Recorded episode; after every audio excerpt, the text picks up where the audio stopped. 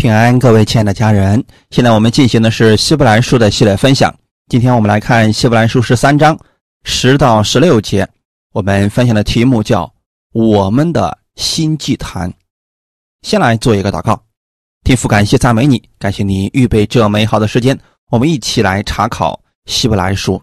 借着今天话语的分享，让我们知道耶稣基督在新约当大祭司，为我们。换来了巨大的祝福，也让我们在这新祭坛上能以心灵和诚实来献上感恩的祭。把下面的时间也交给圣灵，你帮助我们，使我们更多的在今天的真理当中得着供应。奉主耶稣的名祷告，阿门。希伯来书十三章十到十六节，我们有一祭坛，上面的祭物。是那些在帐幕中供职的人不可同吃的。原来牲畜的血被大祭司带入圣所做赎罪祭，牲畜的身子被烧在营外，所以耶稣要用自己的血叫百姓成圣，也就在城门外受苦。这样，我们也当出到营外救了他去。忍受他所受的凌辱，我们在这里本没有长存的城，乃是寻求那将来的城。我们应当靠着耶稣，常常以颂赞为祭献给神，这就是那承认主名之人嘴唇的果子。只是不可忘记行善和捐书的事，因为这样的祭是神。所喜悦的，阿门。今天我们讲到祭坛，首先我们来看一下祭坛的作用是什么。在旧约出埃及记三十八章一到二节，他用皂荚木做翻祭坛，是四方的，长五肘，宽五肘，高三肘，在坛的四拐角上。做四个角与坛连在一块用铜把坛包裹。祭坛原来就是旧约祭司献祭的地方。当民中有人犯了罪了，或者说到了祭祀的节日，那么就有很多的祭牲被拉过来，烧在这燔祭坛上。在旧约里边，对祭物是有严格的规定的。上面的祭物是那些在账目中供职的人不可同吃的。我们知道，在以色列当时有十二个支派，立位支派被分别为圣，归给神，专门用来伺候神、服侍圣坛的事情。不管是献祭、赎罪等等啊，这些都是由立位支派的人来做的。那立位支派的人又没有田地，他们靠什么来吃喝呢？就是靠百姓们献的这个祭物。有些这个献祭的人是可以吃的，但唯独赎罪祭。那是供职的人不可以吃的。这里提到上面的祭物，就是指献祭的时候所用的祭牲。一般献祭的时候啊，用洁净的牲畜，比如牛、羊、鸽子、斑鸠等等。在帐幕中供职的人，就是指祭司职任的立位子孙，不可同吃。就特指赎罪祭而言的，因为赎罪祭的祭牲必须要全部烧掉，献给神做火祭，人是不能吃的。出埃及记二十九章十到十四节，你要把公牛牵到会幕前，亚伦和他儿子要按手在公牛的头上，你要在耶和华面前。在会幕门口宰这公牛，要取些公牛的血，用指头抹在坛的四角上，把血都倒在坛角那里。要把一切盖葬的脂油与杆上的网子，并两个腰子和腰子上的脂油都烧在坛上，只是公牛的皮、肉、粪都要用火烧在营外。这牛是赎罪祭，赎罪祭献在神面前的这些，甭管是内脏、是腰子还是脂油，都要烧在燔祭坛上。为什么？因为这是赎罪祭，赎罪祭是代替百姓的罪而死的，谁愿意吃着有罪的东西啊？所以说，赎罪祭所献的，谁都不可以吃。但是其他的祭，比如素祭、平安祭等等，哎，祭司是可以吃这些祭肉的。阿门。看我们今天本文的十一节到十二节，原来牲畜的血被大祭司带入圣所做赎罪祭，牲畜的身子被烧在营外。所以，耶稣要用自己的血叫百姓成圣，也就在城门外受苦。这里提到的大祭司是指旧约的大祭司，一年一次带着牛羊的血进入至圣所，要为自己和百姓的过错献上祭物，还有这个。寄生的身子被烧在铜祭坛当中，而寄生的血是要被带入至圣所献在神面前的。这是因为百姓的罪，所以这些必须要献上。而新约的大祭司耶稣，并不是用牲畜的血，乃是用自己的血，只一次进入圣所，就成了永远赎罪的事情。这个在希伯来书第九章，我们已经讲过了。利未记第四章八到十二节，我们来看一下这段经文：要把赎罪祭公牛所有的脂油，乃是盖脏的脂油和脏上所有的脂油，并两个腰子和腰子上的脂油，就是靠腰两旁的脂油与杆上的网子和腰子一概取下。与平安祭公牛上所取的一样，祭司要把这些烧在翻祭的坛上。公牛的皮和所有的肉，并头、腿、脏腑、粪，就是全公牛，要搬到营外洁净之地，倒灰之所，用火烧在柴上。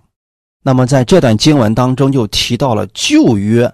他们献赎罪祭的时候，祭牲最后他的皮，还有他的头、脏腑、粪等，要搬到营外洁净之所，最后烧在柴上。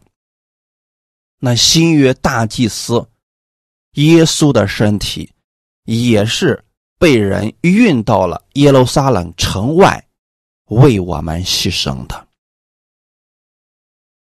我们来看一下《希伯来书》第九章十一到十四节。但现在基督已经来到，做了将来美事的大祭司，经过那更大更全备的账目，不是人手所造，也不是属乎这世界的，并且不用山羊和牛犊的血，乃用自己的血，只一次进入圣所，成了。永远赎罪的事。若山羊和公牛的血，并母牛犊的灰，洒在不洁的人身上，尚且叫人成圣，身体洁净，何况基督借着永远的灵，将自己无瑕无疵献给神，他的血岂不更能洗净你们的心，除去你们的死刑，使你们？侍奉那永生神吗？阿门。这就是我们今天要给大家强调的：旧约和新约都在献祭，新约的祭明显是更好的。耶稣基督来了，成为了将来没事的大祭司。他用的血也不是牛犊的血或者山羊的血，乃是用他自己无罪的血，一次进入圣所。就成为了我们永远的赎罪祭。因此，我们今天在神的面前，才能被天父永远的接纳。阿门。回到我们今天分享的开头部分，我们有一祭坛，这个祭坛指的就是基督的十字架，因为旧约赎罪祭被献在铜祭坛上。是预表耶稣基督在十字架上献上自己，成为赎罪的工作，其上的祭物就是他自己。本节是比较了新旧约祭坛和祭物它的不同之处，为我们在十字架上献上自己的基督，与在旧约。同祭坛上献的祭牲是完全不同的。旧约为全会众所献的赎罪祭，乃是一切人都不能分享的；但是，耶稣基督赎罪的恩典，却是一切人都可以分享的。只要人愿意来到耶稣面前。愿意承认耶稣是救主，那么耶稣就愿意来接纳他。他用自己的血叫百姓成圣，与他要在城门外受苦这两件事情是不能分开的。就像赎罪祭生的血被大祭司带入至圣所赎罪，而。寄生的身子却被移到营外烧掉，这是旧约律法当中所记载的。当旧约的大祭司完成这一切赎罪之功的时候，他们就成为了圣洁，被神接纳了。所以在过去呢，一年一次的赎罪日。大祭司为百姓的罪献上祭物，进入至圣所，最后再出来为百姓祝福，那百姓就已经被神分别为圣了。这一年，他们手中所做的一定会蒙神的祝福。哈利路亚！新约呢？耶稣基督把自己。献在十字架上，他的身子也是在城外被人弃绝了，而耶稣的血却可以叫百姓成圣。希伯来书第十章十四节，因为他一次献祭，便叫那得以成圣的人永远完全。耶稣基督。一次献上自己，是所有相信耶稣的人都成为了圣洁，并且是直到永远的。阿门。这跟旧约可不一样啊！旧约的时候，就算大祭司进入了至圣所，出来为百姓祝福了，那个果效只有一年的时间。下一个赎罪日，他们还必须要献祭。如果不这么做，他们的罪就会被显明出来，神就会咒诅他们，刑罚他们。到后期，我们看到了以色列百姓没有继续做赎罪的事情，所以他们遇到了相当多的艰难。耶稣基督所献上的祭，跟旧约大祭司所献的是完全不同的。耶稣所献的是永远的赎罪祭，因此你不用担心你突然有一天在神面前，你的身份改变了，或者说神丢弃你了，这个事情完全不用担心，也不会发生了，因为耶稣所献的祭，它的时效是直到永远的。看我们的十三节，这样我们也当出到营外，救了他去，忍受他所受的凌辱。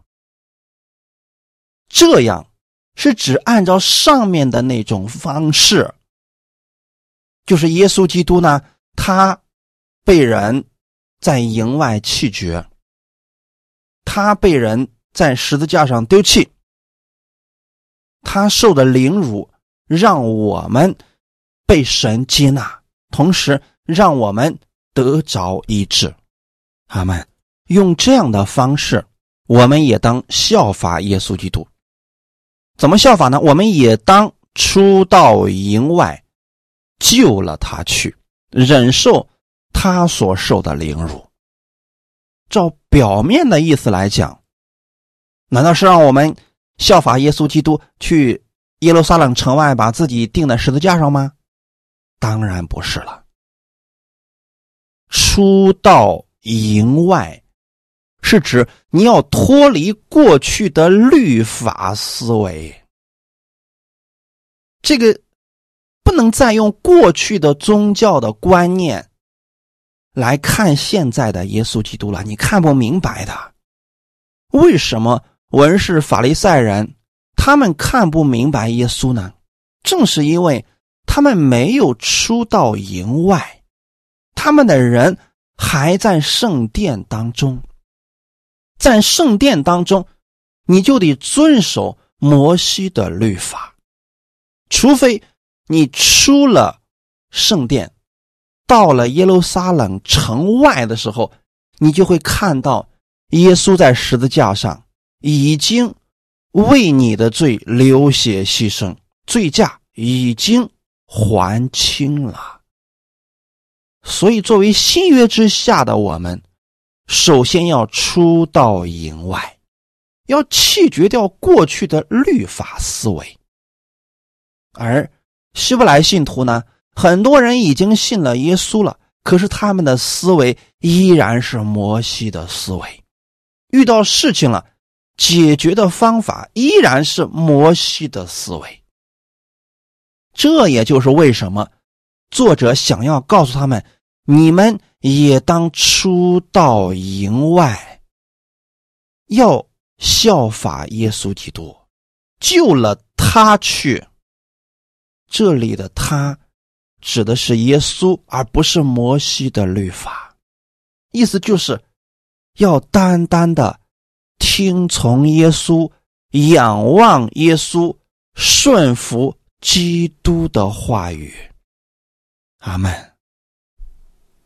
如果人不明白耶稣在十字架上所成之功，他就会照着摩西的方式去生活，他就会照着律法的思维去想事情，那样会把自己捆起来的，既让耶稣的能力释放不出来，又让他在律法下觉得没有力量。因此，我们应当出到营外。跟随耶稣，忍受他所受的凌辱，不是让你去效法耶稣基督，被人鞭打辱骂，最后钉在十字架上，而是让我们走十字架的道路。哈利路亚！我们在传福音的时候，会为主受苦的，因此不要觉得。这都什么年代了，怎么还会有为主受苦的事情呢？因为总是有一些人告诉你，信耶稣就是为了蒙福，信耶稣就是为了得好处，就是为了得恩典，不断的领受恩典，享受主的恩典。他们不告诉你这段话语怎么去解释。我们当出到营外。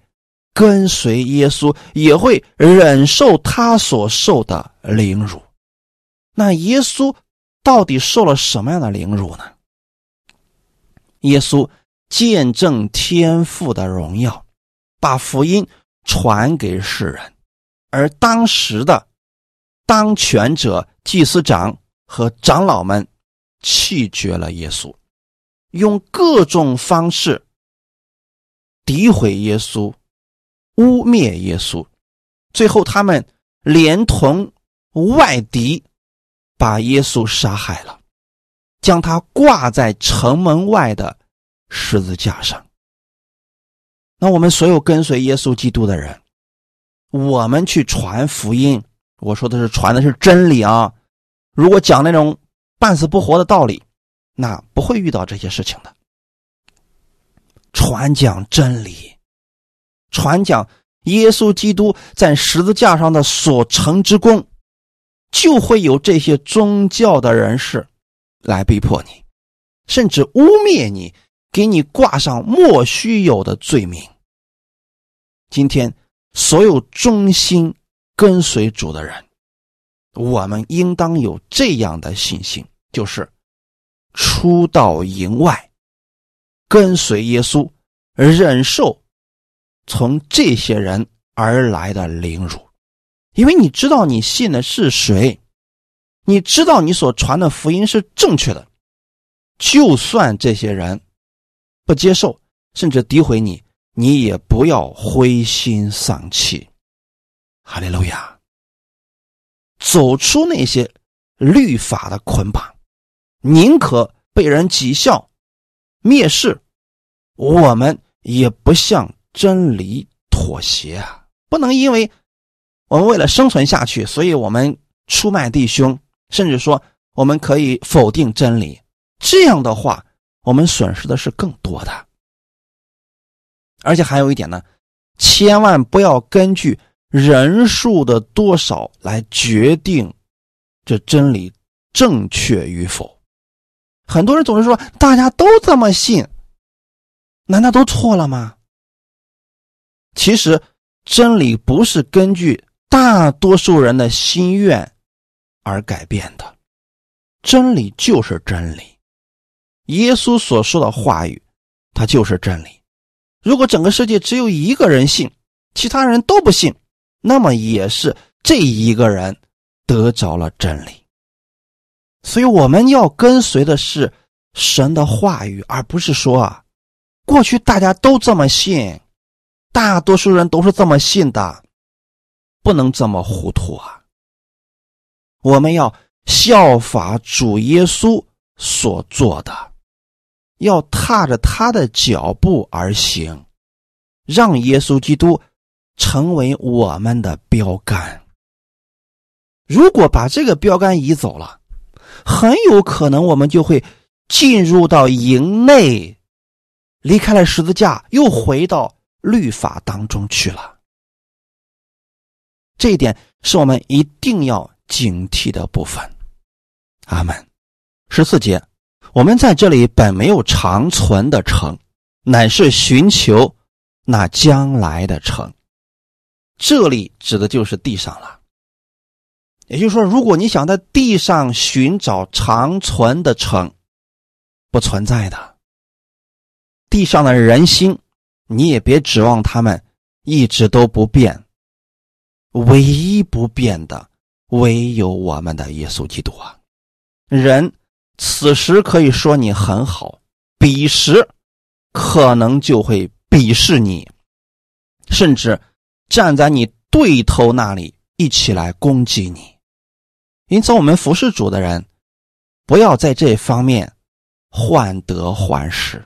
有些人离开了就离开吧，可能他认为他寻找到了更合适的真理，但我们应当把目标。放在耶稣那里，应当放在天上。在这个世上，没有什么长存的东西，连这个世界都是动荡不安的。唯有我们的神给我们的真理不变，唯有我们将来要去的新天新地，那才是我们长存的地方。那现在我们还没回去之前，我们在这个地上的时候，就应当把目光放在天上。那将来的城是有根基的城，是神所经营、所建造的。现在你眼睛所能看到这个世界，这一切受造之物，有一天都要被挪去，只有那不被震动的，才能长存。所以，我们作为神的儿女来讲，不要把你所有的目光、所有的心血都流到这个地上了。有的人拼命的在这个世界上挣更多的钱。去做更大的事情，甚至说连敬拜神、默想神的话语都没有时间了。这个他损失的其实是更多的。我们应当把更多的时间和精力用来去寻求那将来的城。马太福音第六章十九到二十一节：不要为自己积攒财宝在地上，地上有虫子咬，能锈坏；也有贼挖窟窿来偷。只要积攒财宝在天上，天上没有虫子咬，不能锈坏，也没有贼挖窟窿来偷，因为你的财宝在哪里，你的心也在那里。阿门。应当把你们的财宝积存在天上，在这个地上，世人因为不认识神，所以他们拼命想获得更多。但因为你要寻求将来的成，所以你就要想，我怎么样才能去见证我们的主，为我们的主而活，让你生活的中心不再是以你自己为中心，乃是以耶稣基督为中心，以教会为中心。哈利路亚。那么在新祭坛上，我们该做什么呢？十五节。我们应当靠着耶稣，常常以颂赞为祭献给神，这就是那承认主名之人嘴唇的果子。基督在这个坛上献的是他自己，那我们要献什么呢？可能有人会说了，我们什么都不需要献了，因为耶稣把一切都做成了，你只管享受就好了。别信这些话，这里说的很清楚。我们应当靠着耶稣，常常以颂赞为祭献给神。什么叫颂赞呢？发自内心的对神的颂扬、感谢、赞美。哈利路亚！什么时候信徒能够发自内心的歌颂、赞美神呢？如果说，是神为他成就了大事，比如医治了他身上的疾病，赐给他经济上的翻转，解决他人际关系当中的难题，他马上真的可以送赞神，将送赞为祭献给神，他们能做得到的这一点，我们完全相信。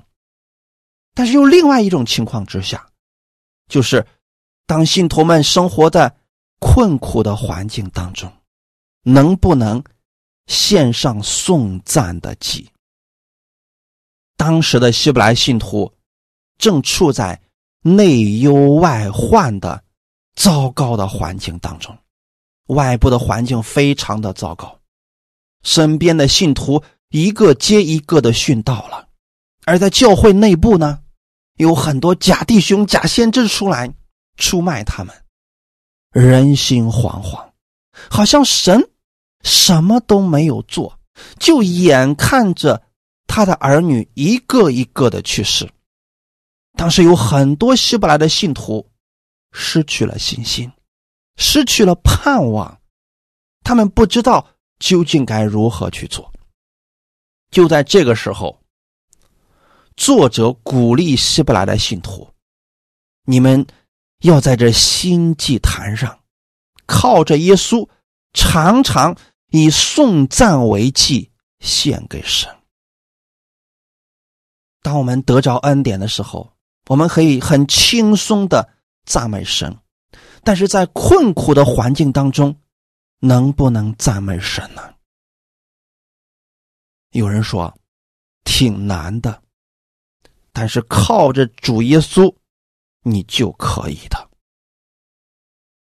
我们不是因着这个环境，我们说主啊，感谢你赐给我这么糟糕的环境，不是这个，而是在任何的环境当中，我们颂赞神，是因为我们相信神依然掌权，他依然是作者为王的。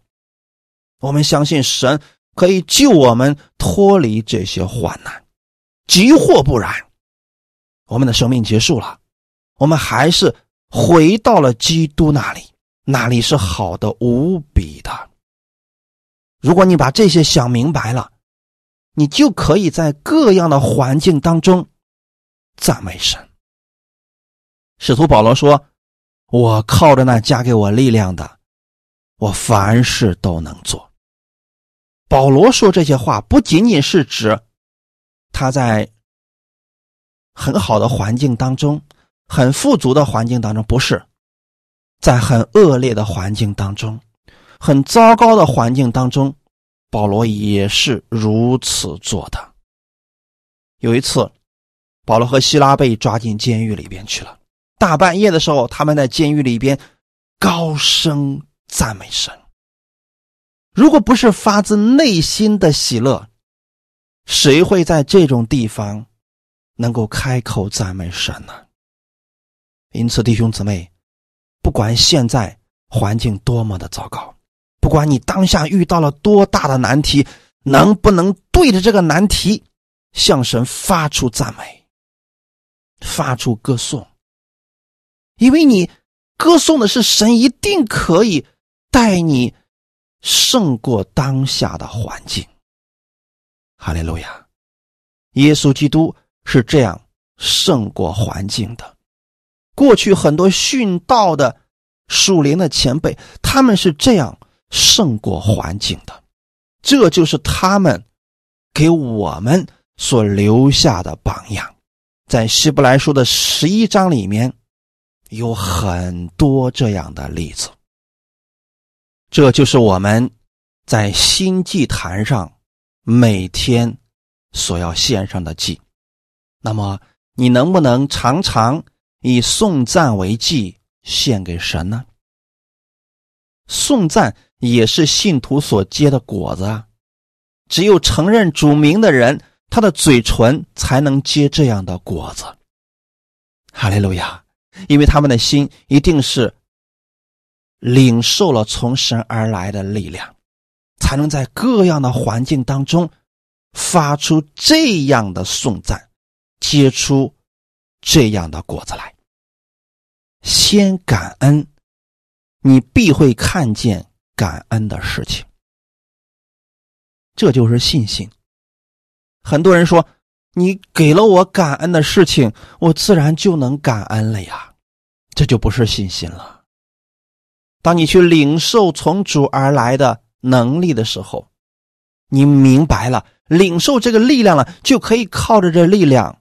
战胜你当下的环境，而颂赞就是这其中的力量之一。如果你嘴唇每天都感谢神，放心，你一定会在生活当中看见感谢的事情，就发生在你的身上了。哈利路亚。十六节，只是不可忘记行善和捐书的事。因为这样的记忆是神所喜悦的。这里提到了，在新祭坛上，我们所献的第二个祭，就是不可忘记行善和捐书的事，常常向神发出感恩，是我们跟神之间的关系。不可忘记行善和捐书的事。是我们跟人之间的关系。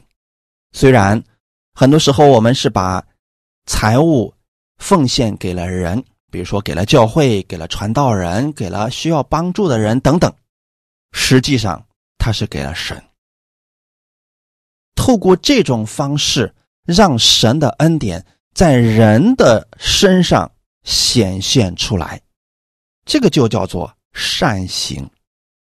神不但悦纳我们，相信他，跟随他，同时，神也接纳我们，因为福音的缘故为主受苦，并向神发出感谢。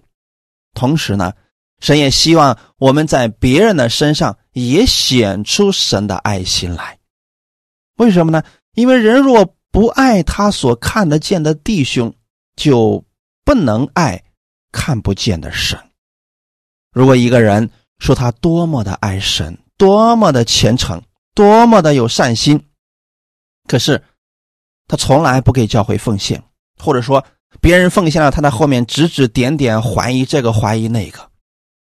一般在教会里边找事儿的，还真的就是这些人，他们的心十分的吝啬啊，看到别人多得了一点，马上就红眼病就发了。但是神。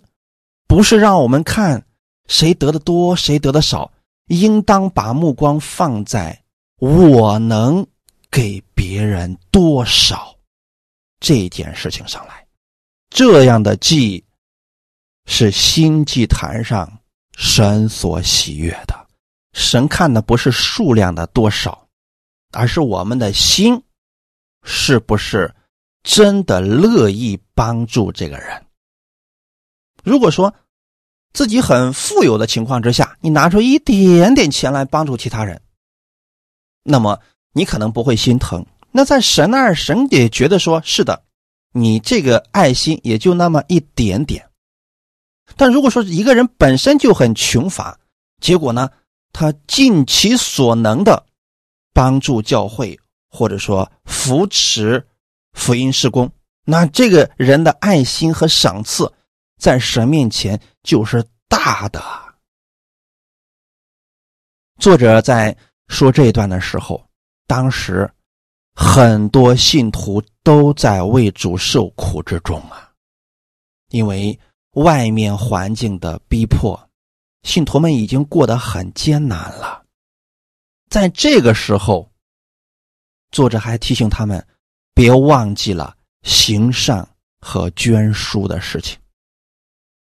也就是说，在我们很有财富的时候，我们去奉献，这个很容易；在我们自己本身很缺乏的情况之下，若是人能够不忘记去做这行善的事情，那就是神喜悦的人，是不一样的人。这样的人会让人看到神的爱。哈利路亚。当时的希伯来信徒当中，很多人为主耶稣的缘故，家业被人抢去了，大多数的人过得十分的困苦啊。所以在这里，作者想提醒那些比较有力量的信徒，不要忘记了顾念穷乏的弟兄和神家的虚用。另一方面呢？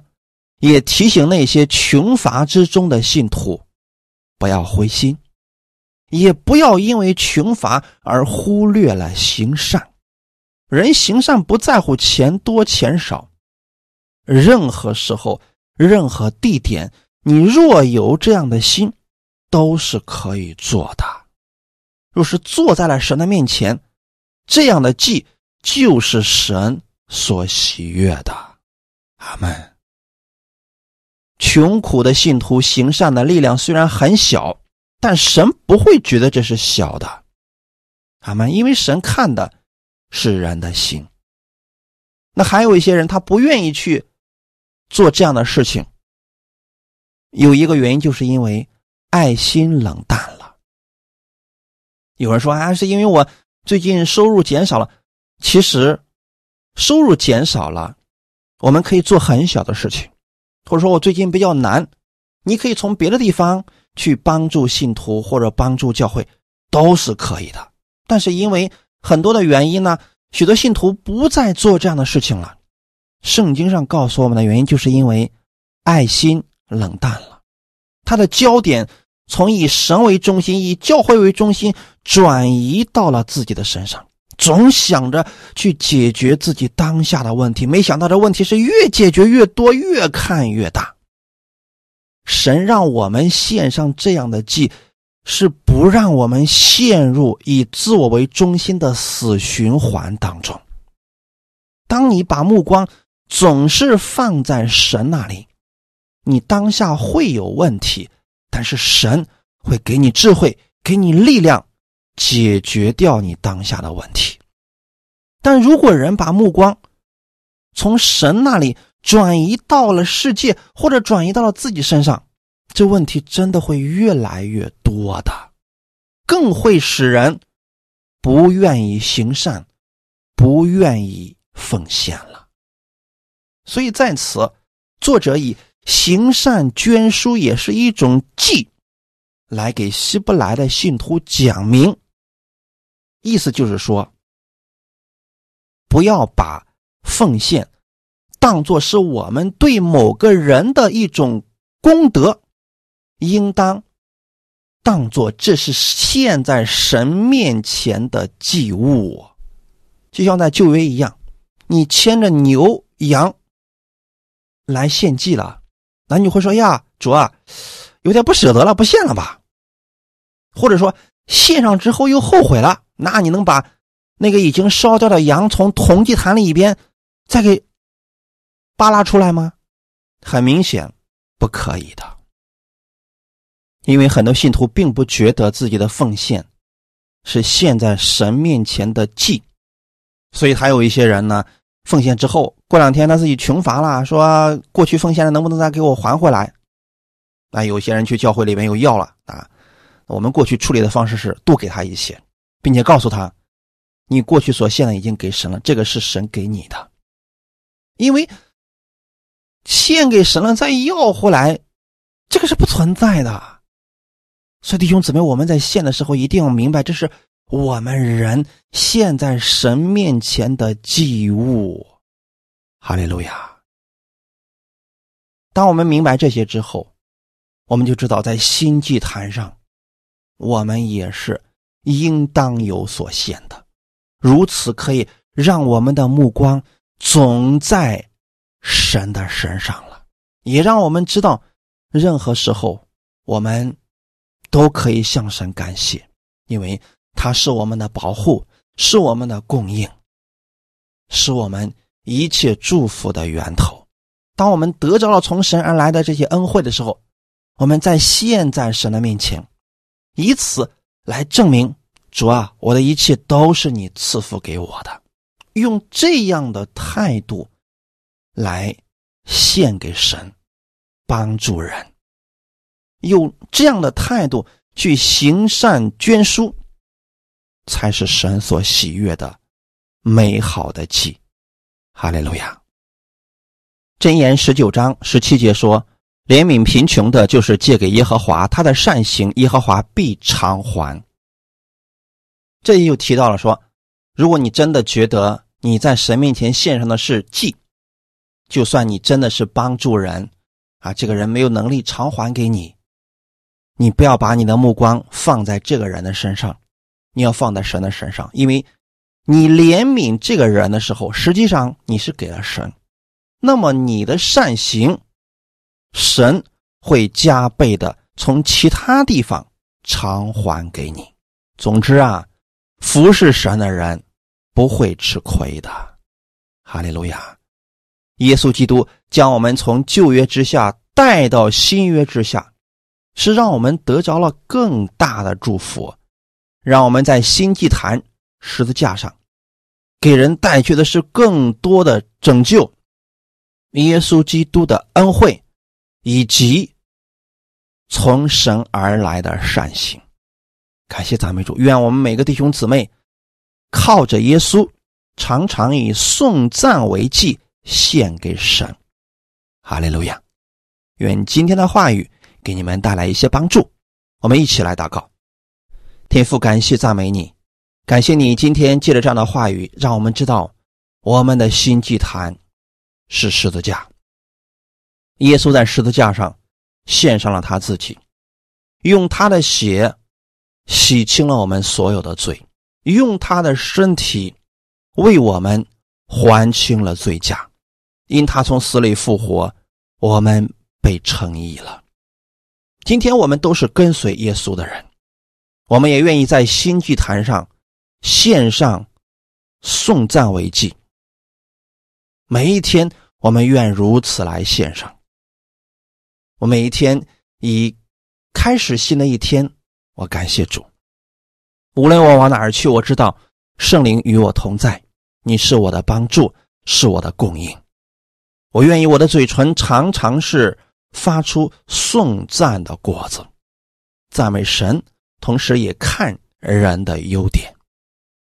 天父啊，你也赐给我能力，让我在手所做的事情上看到你的丰富的供应，让我成为这祝福的管道，帮助更多的人。借我手所做的，使更多的人得着神的恩惠，也得着神丰富的祝福。一切荣耀都归给你，奉主耶稣的名祷告，阿门。